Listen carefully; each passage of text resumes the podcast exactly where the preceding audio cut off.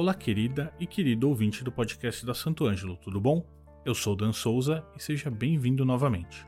Ultimamente eu ando vendo muitas dessas lives no Instagram e eu imagino que você esteja assistindo também. Me intriga bastante de onde que esse pessoal tem tirado motivação para estar lá toda semana, sozinho em casa e se comprometendo com o entretenimento ou o pensamento mesmo das outras pessoas. E pensando nisso, eu escutei novamente o podcast da semana passada falando sobre hobbies e uma das minhas sobrancelhas ela meio que levantou sozinha. Será que em um momento como esse de confinamento, as pessoas elas vão se motivar o suficiente para aprender algo novo, descobrir uma nova forma de relaxar ou mesmo uma mudança de profissão? Eu sei que a gente tem vivido um monte de angústias acumuladas nesse momento. E é onde mora o perigo de confundir as coisas e achar que uma mudança radical ela pode resolver tudo.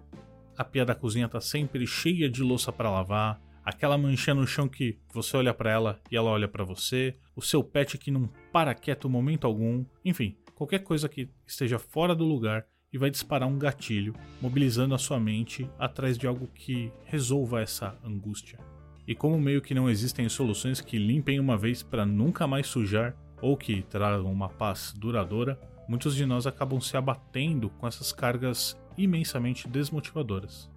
O funcionamento da economia antes da pandemia da Covid-19 meio que acostumou a gente a isso. Você trabalha fora, pede comida ou come na rua na hora do almoço, contratava aquele eletricista para resolver uma tomada que não funcionava de jeito nenhum, entre outras rotinas que você sempre chamava alguém para resolver para você.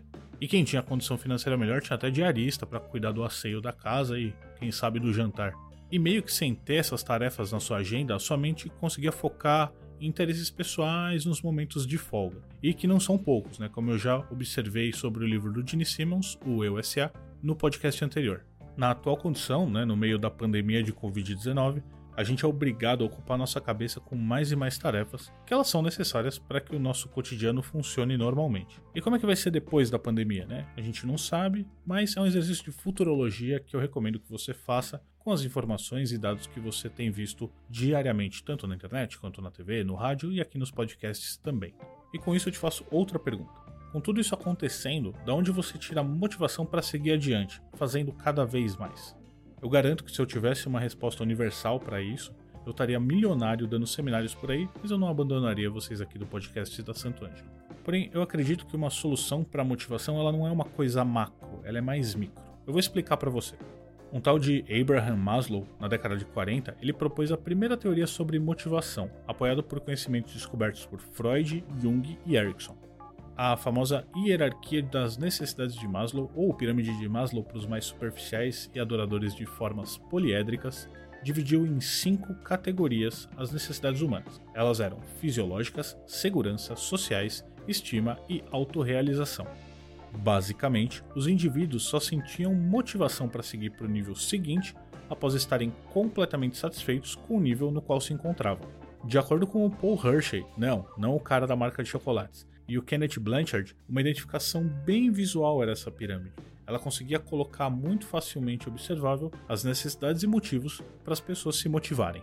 E aí, outro psicólogo, o Frederick Herzberg, ele usou o conhecimento do Maslow para criar a teoria dos dois fatores, ou Motivator Hygiene Theory no original. Essa teoria já era mais voltada para o ambiente corporativo, tanto que ele se tornou um business influencer, quando a palavra influencer ainda não tinha essa conotação de hoje, no mundo dos negócios norte-americanos. Nessa teoria, os fatores higiênicos, que eram ambiente, relacionamento, possibilidade de crescimento, eles exercem um fator desmotivador, enquanto os fatores motivadores, né, conteúdo, atividade e estímulo, são aqueles que fazem o que o próprio nome já define. Novamente, lembrando o Hershey e o Blanchard, o Harsberg ele traz a ideia sobre incentivos e possíveis metas para satisfazer as necessidades higiênicas e motivadoras. E ainda temos um terceiro pesquisador da motivação, que é o David McClelland, ele propôs a teoria das necessidades adquiridas, na qual a motivação ela advém de três pilares: realização, afiliação e poder. O pilar da realização ele pertence aos indivíduos que gostam de colocar a mão na massa, determinar metas realistas e buscar a perfeição. Já o perfil afiliação, ele abrange aqueles que buscam relações de cordialidade e afeto com outras pessoas. E finalmente, os que se motivam por poder são aqueles que são competitivos e querem sempre estar no controle das situações.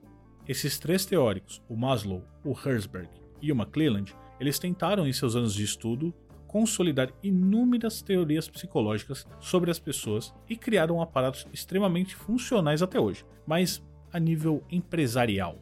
E aí eu pergunto: e para as pessoas e suas vidas fora do trabalho? Se a gente observar a teoria do Maslow, a gente consegue encontrar diversas variedades de pessoas, e não só aquelas cinco que ele propôs.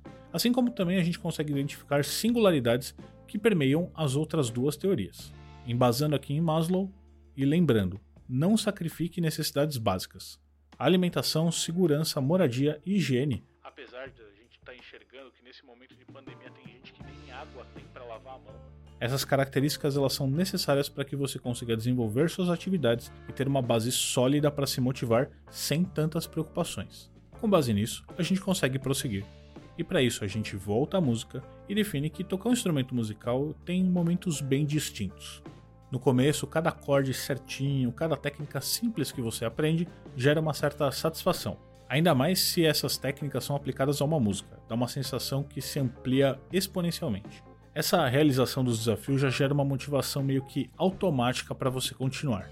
Um segundo momento é quando as técnicas começam a complicar ou a teoria começa a aprofundar, que o tempo de desenvolvimento delas aumenta muito e não traz um resultado tão imediato como você teve no começo do aprendizado de violão, guitarra, baixo. E é nesse momento que a gente tem a primeira fuga da música, né? O pessoal abandona os instrumentos e acaba comprando um videogame, porque a satisfação do jogo ela vem muito mais rápido devido a uma curva de aprendizagem que eu já relatei num texto no blog bem antigo. Dá uma olhadinha lá que tem esse link. Mas quem não desistiu, como você, e depois de superadas essas dificuldades, entra-se em um período de realizações sequenciais, onde você já começa a dominar mais técnicas e sabe bem de teoria. Nesse momento, muitas músicas já fazem parte do seu repertório, você consegue compor com mais qualidade e essa evolução ela te motiva novamente. Aí você está nessa espiral ascendente, você entra em outro período onde provavelmente vai empacar, seja criativamente ou tecnicamente, necessitando de mais motivação para seguir adiante. Achar o que te motiva nesses períodos de pouco interesse é complexo, mas vamos pensar nas possibilidades. Onde? Se o seu quarto já não te empolga mais, procura mudar de ambiente. Em tempos de pandemia, varie os locais de estudo na casa, onde você não prejudique sua coluna, tá? Se o seu instrumento impossibilita essa movimentação, como um piano ou um contrabaixo daqueles grandões, faça mudança nos arredores dele. Sei lá, coloca uma almofada diferente, uma planta, muda essas coisas de lugar. E quando a gente voltar às ruas, vá para estúdios, praças ou parques para estudar. Quando? A notividade, né, ou os costumes noturnos, são inerentes a grande parte dos músicos, mas às vezes ela pode ser uma vilã na motivação. Se os seus estudos à noite não rendem, tenta trocar de horário.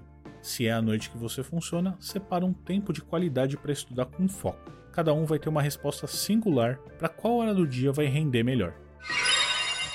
Quanto? Na ânsia de aprender e evoluir, você vai pensar que passar estudando 15 horas do seu dia vão te fazer o melhor músico do mundo, mas não é bem assim. Já tratamos por aqui sobre o método Pomodoro, que preconiza estudo com intervalos. Varie o tempo de foco e entenda qual a melhor duração para que você se dedique nesse tempo. Muitas horas seguidas de estudo também podem gerar certas complicações de saúde, além das temíveis LER, né, as lesões por esforço repetitivo, que a gente já tratou também lá no blog, só passar lá e clicar no link. A única recomendação que eu dou nessa parte de quanto é que você estude diariamente, mesmo que um pouquinho, para que você evite a curva do esquecimento. O que? A gente sabe bem que a música envolve muitos aprendizados diferentes, então defina exatamente o que estudar e não desista até concluir. Teoria, técnica, presença de palco, leitura de partitura, solfejo e assim vai. Se você escolhe um tema por vez, você consegue concluir ele com mais rapidez. Ficar orbitando entre milhares de assuntos e se perder no universo de conhecimentos é muito fácil. Como? Esse seu estudo vai ser guiado por professor ou um curso que você já escolheu em podcasts passados, você vai atrás dos conhecimentos na sua estante ou na internet. Compreender como você vai fazer o seu momento de estudo ou mesmo de relaxamento com a música evita que você perca tempo buscando diversas possibilidades e acabe não escolhendo nenhuma. Não transforma sua paixão por música no catálogo de serviços de um streaming de vídeo qualquer. Por quê? Qual o motivo de você ter escolhido música para estudar? É hobby, é profissionalização ou algum outro pretexto? Essa resposta vai te ajudar muito a se motivar. Se o seu intuito é fazer um luau com um churrasco entre amigos, assim que a gente romper o isolamento e a pandemia, não vai ser necessário buscar conhecimento sobre Pitágoras e a série harmônica, por exemplo. Vale mais você procurar um site de cifras que te entregará com facilidade o que você procura e atende exatamente a razão de você estar tá fazendo música. Mas se você quer um conhecimento mais profundo, aí vale procurar professores, livros, informações, etc. Quem? A música é para você ou é para os outros? Na minha humilde opinião, é onde a música te motiva mais, no contato com as pessoas ou no seu próprio autoconhecimento formar uma banda, fazer uma gig na live da semana com um amigo seu que também é músico, ou tocar uma música para as pessoas que você convive aí no dia a dia. Isso traz uma alegria e, consequentemente, vai trazer também motivação. Um sorriso, palmas, um elogio, isso aí só vai te impulsionar mais para aprender. É meio que uma motivação terceirizada. Bem, depois que a gente tratou tudo isso, me conta. O que, que te motiva a continuar na música? E o que, que te desmotiva? Você tem feito algo para que essa desmotivação desapareça? Dessa vez, ao invés da gente pensar estritamente no conhecimento, vamos pensar em alteridade e empatia. Escreva lá nos comentários do blog ou mesmo nas redes sociais da Santo Ângelo o que, te motiva. Isso pode inspirar as pessoas. E também fala o que te desmotiva para que a nossa galera te ajude a superar alguma dificuldade e continuar na música. Vamos fazer um círculo de carinho entre aqueles que amam a música Sempre lembrando que juntos a gente pode sair dessa e da próxima fase da pandemia ainda melhores do que a gente era quando entramos.